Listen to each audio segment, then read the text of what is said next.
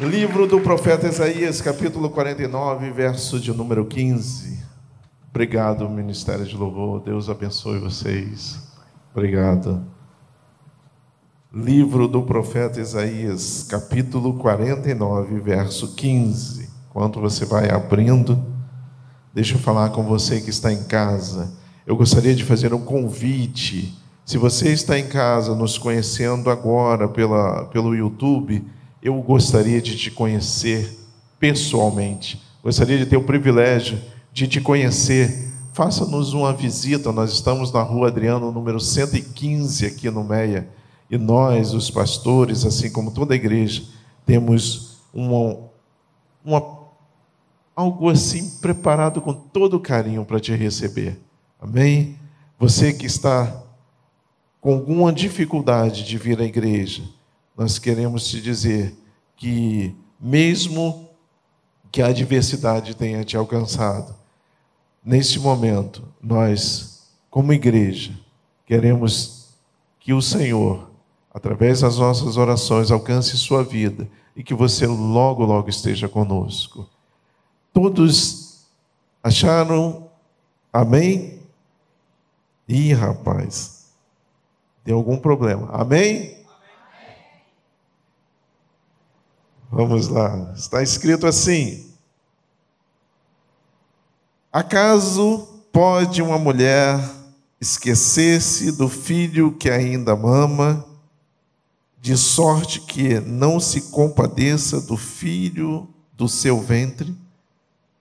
Ainda que esta viesse a se esquecer dele, eu todavia não me esquecerei de ti. Aleluia. Deixa eu te falar uma coisa. Uma, das demandas que nós temos e uma das palavras que nós temos é, ouvido recorrentemente, desde que a gente pensou lá atrás em Olimpíada, em é, Copa do Mundo, foi um tal do legado. Né? Que legado isso vai deixar? Então, assim, o legado das Olimpíadas, o legado da Copa do Mundo, e aquelas, essa palavra passou a ser pessoal, que legado eu vou deixar? O que eu vou deixar para minha família, o que eu vou deixar para meus filhos, o que eu vou deixar para a igreja onde é, eu estou congregando, o que que, como que eles se lembrarão de mim, né? E assim a gente vem trazendo para nós essa questão de deixar alguma coisa, de não ser esquecido. Nós passaremos o dia, todos nós, querendo ou não, nós passaremos. Né? E o que, que a gente deixa para cada um? O que, que nós deixamos? O que, que vão falar de nós na realidade? Né? O que, que eles dirão? O que dirão nossos filhos? O que dirão nossos netos? Né? Será que na terceira geração nós estaremos completamente esquecidos? Ou será que logo na primeira alguém fará uma, uma colocação de qual, da qual nós estaremos completamente esquecidos e a próxima geração não saberá quem nós fomos? Ser esquecido é uma coisa muito complicada, porque ser encontrado de alguém é muito bom, ser esquecido não é. E algumas vezes isso nos permeia porque nós somos seres, pessoas que são passíveis de erro. Nós erramos muito. E a tendência é que você se ache um pouco menos do que realmente você é. Eu não tenho nada para deixar para ninguém. Eu não tenho nada, eu, eu não tenho nada que marque alguém. Eu não tenho nada que eu possa fazer que faça diferença na vida de alguém. E aí nós começamos a achar que nós não somos Nada. Mas há também um momento em que as coisas estão tão difíceis e tão complicadas, que parece que tudo veio de uma vez só, que a gente acha também que além da gente não, não ser nada, Deus esqueceu de nós. Deus está ocupado com outras coisas. De vez em quando eu ouço isso. Deus tem muito mais coisas o que fazer do que realmente cuidar de alguns problemas nossos. Eu queria te dizer nessa noite que a Bíblia fala completamente diferente disso. E olha, quem é a mãe aqui? Levanta a mão, por favor. Quem foi que algum dia esqueceu seu filho?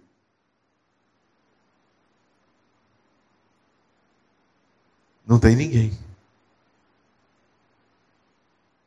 O cuidado de uma mãe pelo seu filho é algo tão tremendo. É algo assim, eu costumo dizer que de vez em quando eu, eu brinco e digo assim: olha, ser pai é um ator coadjuvante. Né? A gente, de vez em quando, a gente ganha um Oscar, mas nós somos coadjuvantes. O papel principal é, é, é a mãe, não é isso? Então, assim, mesmo que o filho tenha alguma coisa diferente, mesmo que ele tenha uma, uma dificuldade, mesmo que ele seja alguém é, é, que não lhe trouxe as alegrias que aquela mãe esperava, mas o amor dela está ali. Nós, dentro da nossa casa, dentro da nossa, da nossa igreja, nós vemos mães orando por seus filhos. Eu já cansei de dizer aqui, eu sou fruto de oração incessante da minha mãe, que nunca desistiu de orar por mim. Então, assim, eu fiquei dez anos afastado da igreja. E se ninguém tinha certeza de que eu voltaria, a minha mãe tinha. A Bíblia está dizendo para nós, através disso, e o Senhor está falando a Israel, está dizendo: nós, pode uma mãe esquecer-se do seu filho? Todavia eu não me esquecerei de ti. Mais do que não esquecer, é entender em três passagens rapidamente de que ele vai falando aos nossos corações da importância que nós temos para ele. O amor de Deus sobre a minha vida, sobre a sua vida, é tão grande, tão tremendo, que não há como você passar desapercebido por ele. A diferença é, eu aceito esse amor e eu aceito ele no meu coração para modificação da minha vida, para que ele trabalhe na minha vida ou não. Sou eu que aproximo ou me afasto? Ele não. Ele te ama. É interessante que no meio das lutas, às vezes nós ouvimos frases tipo assim: não ora mais não, ele não está nem interessado nisso, ele não está te ouvindo mais. Alguns dizem que não há mais salvação para ele em Deus. Agora você vai comigo no Salmo 27 que é o segundo texto que eu quero ler com você hoje. Salmo 27, verso 10.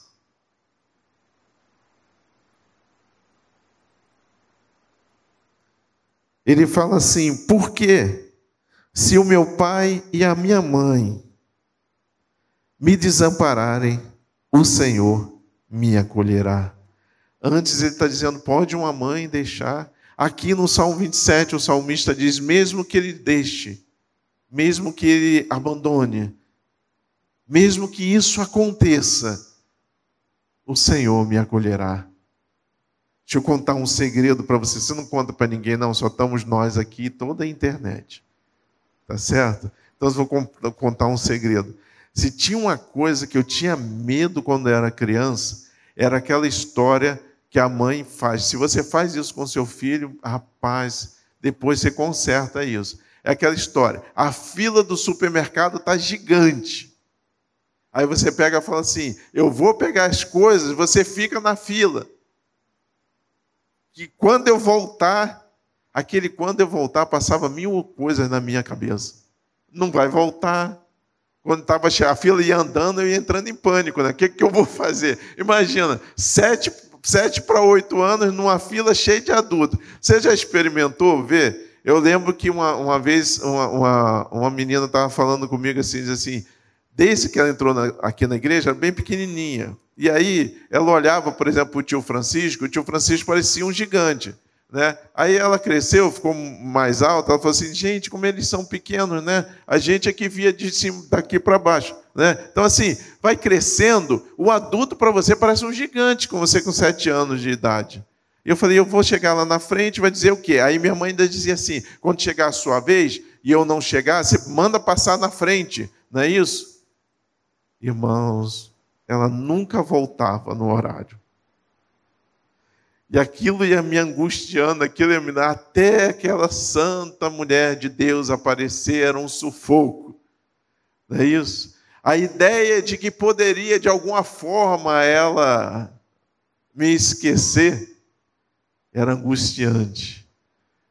Eu te digo nesta noite que mesmo que isso acontecesse comigo, o meu Deus nunca me abandonaria.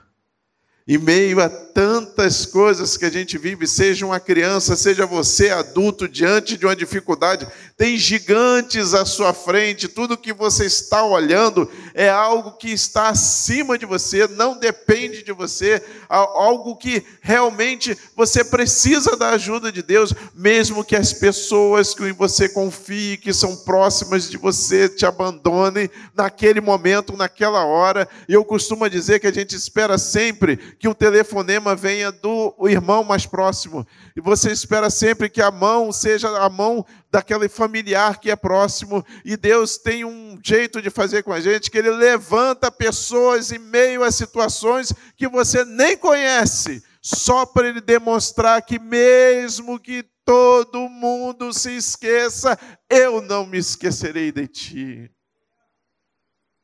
Eu lembro que meu pai tinha feito uma cirurgia de coração que deu tudo errado. Na época que fazia cirurgia de coração, dava uma sobrevida de cinco anos. Meu pai viveu 25 anos depois, para honra e glória e louvor do Senhor. Mas eu lembro que em alguns momentos, depois desses 25 anos, o médico chegou e falou que ele tinha que passar por uma segunda cirurgia de coração.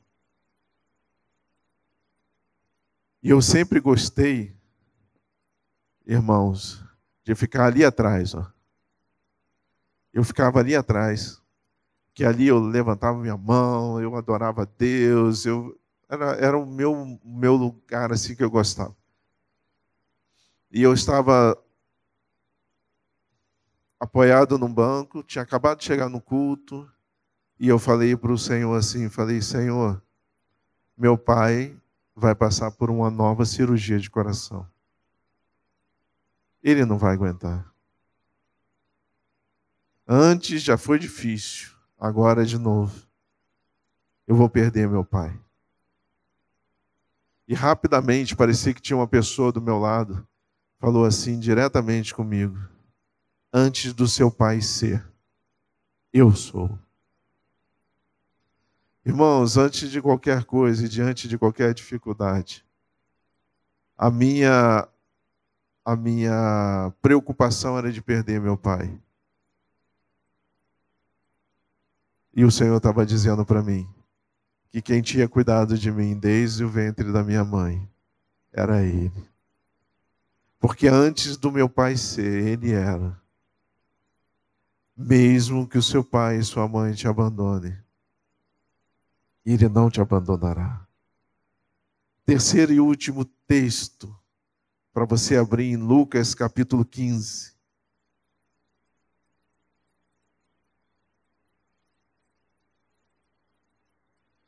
No verso de número 3, a parábola da ovelha perdida.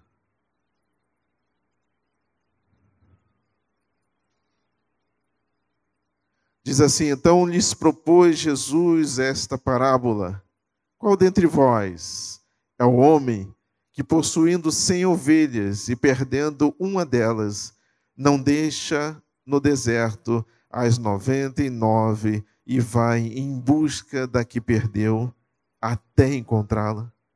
Achando-a, põe-a sobre os ombros, cheio de júbilo, e indo para casa, reúne os amigos e vizinhos, dizendo: Alegrai-vos comigo, porque achei a minha ovelha perdida. Digo-vos que assim haverá maior júbilo no céu por um pecador que se arrepende do que por noventa e nove justos que não necessitam de arrependimento. Deixa noventa e nove e vai atrás de você. Te procura, te acha, e jubiloso volta e chama os vizinhos para dizer: alegre-se comigo, eu achei a ovelha que estava perdida. Você não tem noção do que é viver dez anos fora da igreja. E é impressionante como pessoas vinham falar do amor de Deus. Eu não sei, alguém botou um carimbo em mim. Então tu imagina que no quartel, quando eu servia ao quartel, tinha um grupo lá de. Tem crente para tudo quanto é lugar, né, irmão? Já reparou isso? Você vai em qualquer lugar, tem crente. Então, assim, eu estava cercado. E eu queria fugir deles. E eles ficavam atrás de mim. E eles me evangelizavam. E o pior foi que eu me aborreci com Deus e falei, rapaz, eu, eu já fui crente, eu não quero saber desse negócio. Ele falou assim: agora é que eu vou insistir mesmo. Porque vou te dizer, tem gente que é perseverante. E eles falavam comigo. E eu saí, eu fiquei 11 meses dentro do quartel, saí de lá, eu estava andando, pra, eu já, já tinha dado baixa, estava andando, encontrei um carro, que, é um, que era um, um, um caminhão, né, que era da, do batalhão em que eu servi, que estava parado, tinha quebrado alguma coisa, e eu fui devagar saber quem era que estava lá. Eu só havia aquele grito: já voltou? Queridos, deixa eu dizer para você, não interessa o que você vai fazer. Ele vai te ele vai te buscar, ele vai te achar e ele vai trazer você de volta. Não interessa onde você esteja, você pode estar aqui, você pode estar longe, onde você está no alcance da minha voz. Deixa eu dizer para você uma coisa. Nesta noite, o Senhor está dizendo aos nossos corações que Ele se importa conosco e que Ele vai atrás da ovelha perdida, Ele vai alcançar você. Eu não sei por que caminho você se afastou, mas eu digo hoje para você que seu, se o seu coração se magoou ou se a tristeza invadiu o seu coração, nesta noite eu digo, através da pregação e da palavra que você está ouvindo, Deus está dizendo dizendo: Eu vou te alcançar e vou te trazer de volta. Aleluia. O texto continua, são três parábolas que ele conta, mas tem a parábola da dracma perdida. O, e o qual é a mulher que, tendo dez dracmas, se perdeu uma, não acende a candeia, varre a casa e o procura diligentemente até encontrá-la? E tendo achado, reúne os amigos e vizinhos, dizendo: Alegrai-vos comigo, porque achei a dracma perdida que eu, que eu tinha perdido. Eu vos afirmo que, de igual modo, há júbilo diante dos anjos de Deus por um pecador que se arrepende. Conta-se que um menino ganhou do seu pai um barquinho, muito bonito. E ele foi brincar com o barquinho e colocou no lago, e os ventos sopraram e levaram o barquinho para longe, e ele não pôde é, pegá-lo de volta. Foi para casa muito triste e disse ao pai que o barco tinha sido levado pelo vento. E o pai disse para ele assim: Não se preocupe, vamos resolver. O menino, passado o tempo, ele ia e olhava no lago e não achava o barquinho. Um belo dia ele passou e viu o barquinho dele na vitrine de uma loja. E ele disse pro, entrou e disse para o vendedor: É meu barquinho. E o vendedor falou: Meu filho, o barquinho está à venda. Custa X valor. Mas é meu, é meu barquinho. Meu pai que fez para mim. Ele falou assim: Mas eu não posso dar para você, você tem que comprar o preço é X. E o menino foi para casa, correu ao pai e disse assim: Achei o meu barquinho. Está na vitrine na loja tal, mas o moço não quer me dar porque custa tanto. Aí o pai pegou o dinheiro, deu na mão dele e o mandou de volta para comprar o barquinho. Ele foi lá ao moço da loja, entregou o dinheiro, pegou o barquinho de volta. Ao sair da loja, ele segurou o barquinho firmemente. Assim.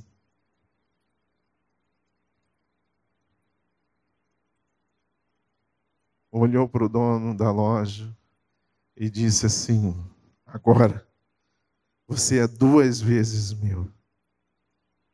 Uma porque eu te fiz, e outra porque eu te comprei. Jesus Cristo nos comprou com preço de sangue, para que a sua vida e a minha vida deem frutos e frutos abundantes. Ei, meu irmão, minha irmã, nesta noite, você que foi comprado como eu fui comprado por alto preço, um preço que ninguém consegue pagar, nem ninguém consegue sobrepor. Eu gostaria de dizer para você que você precisa atentar para uma coisa. Ele não abandona você, ele tem cuidado de você, ele tem tratado na sua vida, ele tem sustentado você. E ele espera tão somente que você, como uma árvore frondosa junto a ribeiro de água, dê o seu fruto. Irmãos, nós somos chamados por Deus para dar frutos, e frutos que sejam dignos do Filho de Deus. A nossa vida é chamada, eu sou chamado para amar pessoas, para ombrear pessoas, para aconselhar pessoas, para ajudar pessoas. Eu sou chamado para isso, esse é o meu chamado. Agora, qual o seu chamado? Deus com certeza tem falado no seu coração algumas coisas que Ele anseia que você faça. Os frutos das árvores boas, elas ficam aparentemente. Por quê? Porque quem vai procurar o fruto é o Filho de Deus e ele chega e quer achar frutos em nós. Nessa noite eu falo para aquele que está afastado, mas eu falo também para você que está aqui na igreja. Queridos, a cada manhã eu acordo e peço na minha oração simples ao Senhor: Senhor, que eu possa ser bênção na vida de alguém hoje. É uma oração simples e você pode aguardar que de alguma forma Deus vai fazer exatamente com que haja uma oportunidade para que eu possa abençoar alguém. Mas sabe o que eu peço também? Para que essas pessoas esqueçam a pessoa pelo qual foi usada e lembre de um Deus todo-poderoso que se importa com elas e que enviou um homem que ela não conhece, um homem que ela nunca viu, para dizer: Eu me importo contigo e jamais me esquecerei de você. Porque, irmãos, às vezes você está na praça, às vezes você está na rua. Quantas vezes eu estou andando pela Tijuca e eu passo e tem uma pessoa e para comigo e começa a conversar do nada. E às vezes não é nem de fora da igreja, é gente da própria igreja. E a gente ali parado. Eu já parei uma hora, foi a hora do meu almoço todinha conversando com aquela pessoa. Ela falando das coisas que Deus estava fazendo e o Senhor ministrando ao meu coração para falar com ela. Sabe o que acontece? Eu preciso estar disponível para o Espírito Santo de Deus. Queridos, não espere. Haja. Porque os dias são breves. E deixa eu te dizer uma coisa: para onde nós vamos? Não precisa você evangelizar mais ninguém. Porque todos que estarão lá serão salvos e remidos no sangue de Jesus. Para onde você vai, você não precisa ajudar financeiramente ninguém. Você não precisa consolar ninguém. Porque Apocalipse diz que ele tirará dos nossos olhos toda lágrima. Para onde você vai, é um lugar onde nós vamos estar com Cristo eternamente. Portanto, lá não haverá choro nem pranto. Mas enquanto estamos aqui, tem muita gente chorando e pranteando, esperando de nós, de nós, que nós possamos estender a mão e socorrer. Esteja disponível para isso. Último texto para a gente já ir encerrando a parábola do filho pródigo. Todos os três, as três parábolas falam basicamente da mesma coisa. E ainda tem um adendo, diz assim: continuou, ou seja, ele continuou falando. Certo homem tinha dois filhos, o mais moço deles disse ao pai: Pai, dai-me a parte dos bens que me cabe. E ele lhes repartiu haveres. Passados não muitos dias, o filho mais moço, ajuntando tudo o que era seu, partiu para uma terra distante e lá dissipou todos os seus bens, vivendo dissolutamente. Depois de ter consumido tudo, sobreveio àquele país uma grande fome e ele começou a passar necessidade. Então ele foi e se agregou a um dos cidadãos daquela terra e este o mandou para os seus campos a guardar porcos. Ali desejava ele fartar-se das alfarrobas que os porcos comiam, mas ninguém lhe dava nada. Então, caindo em si, disse: Quantos trabalhadores de meu pai têm pão com fartura, e eu aqui morro de fome. Levantar-me-ei e irei ter com meu pai e lhe direi: Pai, pequei contra o céu e diante de ti. Já não sou digno de ser chamado teu filho. Trata-me como um dos teus trabalhadores. E levantando-se foi para, sua, para o seu pai. Vindo, vinha ele ainda longe quando seu pai o avistou e, compadecido dele, correndo, o abraçou e o beijou. E o filho lhe disse: Pai, pequei contra o céu e diante de ti. Já não sou digno de ser chamado teu filho. O pai, porém, disse aos seus servos: Trazei depressa a melhor roupa, vesti, pondo-lhe um anel no dedo e sandálias nos pés. Trazei também e matai o um novilho cevado, cevado. Comamos e regozijemo-nos, porque esse meu filho estava morto e reviveu estava perdido e foi achado, e começaram a regozijar-se. Ora, o filho mais velho estivera, que estivera no campo, e quando voltava, ao aproximar-se da casa, ouviu a música e as danças, chamou um dos criados e perguntou-lhe o que era aquilo. E ele informou: Veio teu irmão, e teu pai mandou matar o novilho cevado, porque recuperou, o recuperou com saúde. E ele indignado, ele se indignou e não queria entrar, saindo.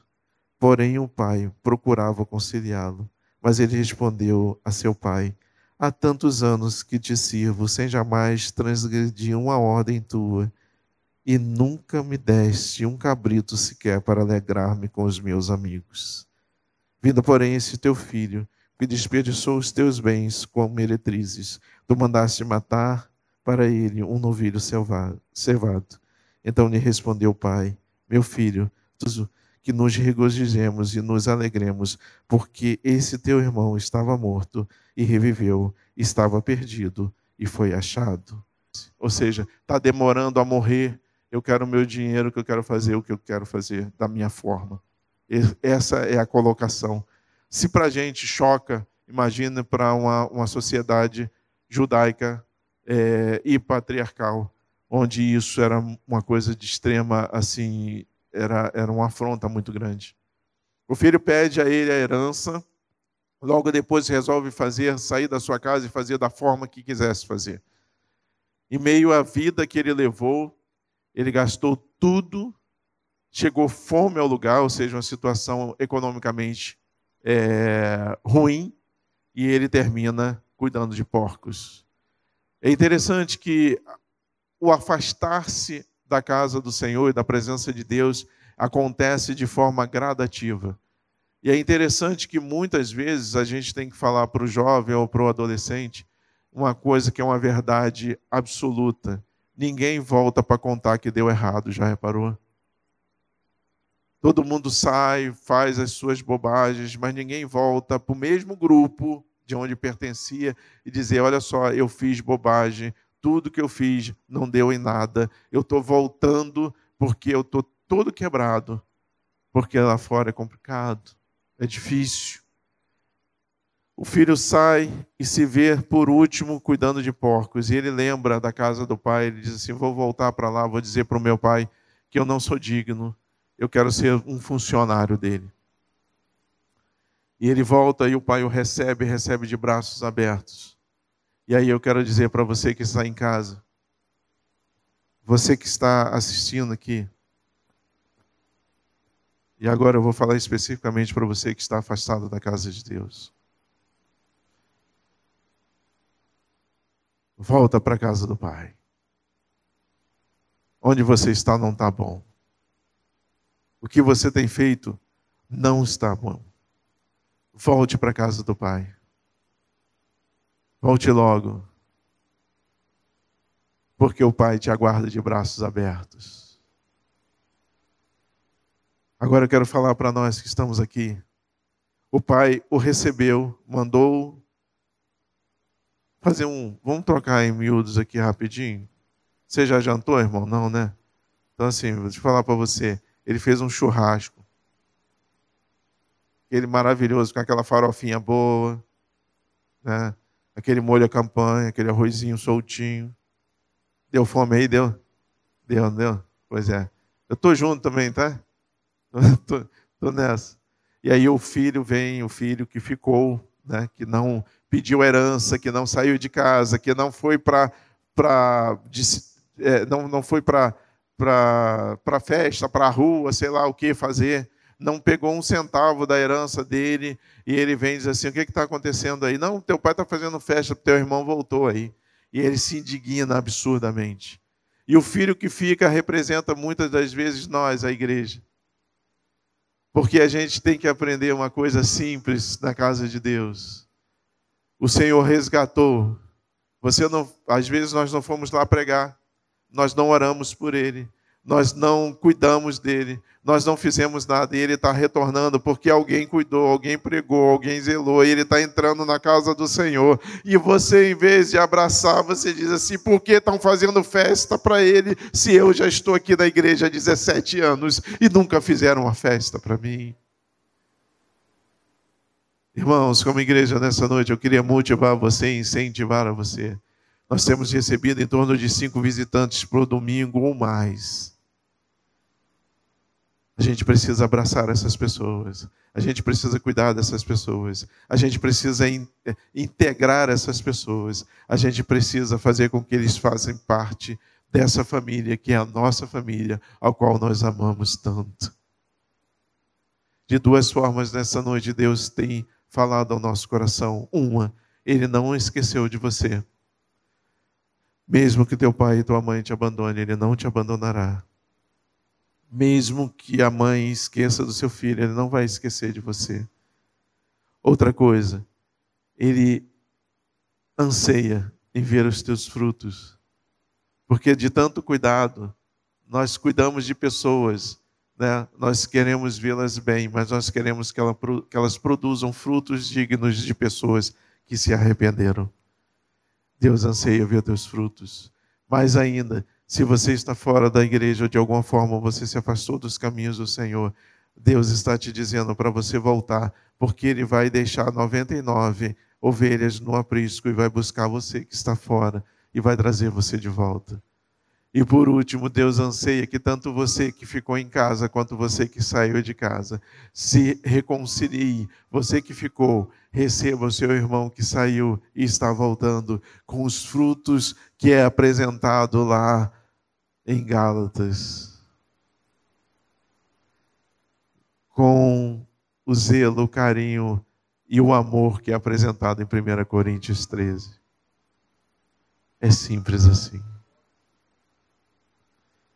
Irmão, você não tem noção do que é você parar para ouvir uma pessoa durante cinco minutos. E ao final dos cinco minutos ela virar para você e dizer assim: Eu queria agradecer. E eu respondi assim: Mas agradecer o quê? E ela falou assim: Por você me escutar durante cinco minutos. Não fez, cinco minutos não fez nenhuma diferença para mim, mas fez uma enorme diferença para ele ou para ela que nós, como igreja, sejamos reconhecidos também por esse zelo e carinho por pessoas. Vamos amar pessoas, porque o mundo está usando pessoas. Vamos cuidar de pessoas, porque o mundo está interessado com interesse nos que as pessoas têm. E aí, nós seremos chamados e reconhecidos como filhos de Deus. Você pode se colocar de pé. Eu quero chamar o Ministério de Louvor aqui rapidinho. A gente vai cantar uma canção para encerrar. São, no meu, na minha disposição aqui, são dez para as nove. Esse é o momento que nós separamos para ofertar ao Senhor. Trazer os nossos dízimos e as nossas ofertas à casa do Senhor. Então, assim, deixa eu te falar uma coisa. Nós, eu e a minha esposa, eu costumo a dizer o seguinte: eu, minha esposa e minha filha, somos frutos da misericórdia de Deus, do cuidado de Deus, do Deus que nunca nos abandonou. Nós vivenciamos os milagres de Deus de várias formas. Mas uma que eu não cesso de dar testemunho é através da fidelidade ao Senhor. Nós, primeiro lugar que nós trabalhamos na igreja foi no, no Ministério de Missões. E eu lembro que nós aprendemos e fomos ensinados a ofertar ao Senhor também para missões. Obrigado, Salvador. E olha, eu, eu tenho muitas e muitas histórias e testemunhos a partir disso. Algumas eu já brinquei com vocês, já contei. Mas nós, como, quando fomos casados, nós fizemos um propósito com Deus no tudo que nós íamos colocar dentro de casa, tudo que precisava para comprar dentro de casa. Nós oramos e dissemos: Senhor, nós gostaríamos que de ver a tua mão nos abençoando. Mas num particular, nós queríamos que o Senhor nos desse tudo isso. No dia do meu casamento, nós avisamos no, no pedido, no convite de casamento, que todas as pessoas que foram convidadas não precisavam trazer absolutamente nada.